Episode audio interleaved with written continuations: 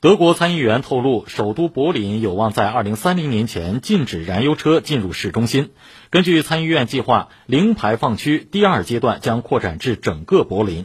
截至2030年，国有企业和行政机构应全部使用电动汽车，以减少碳排放。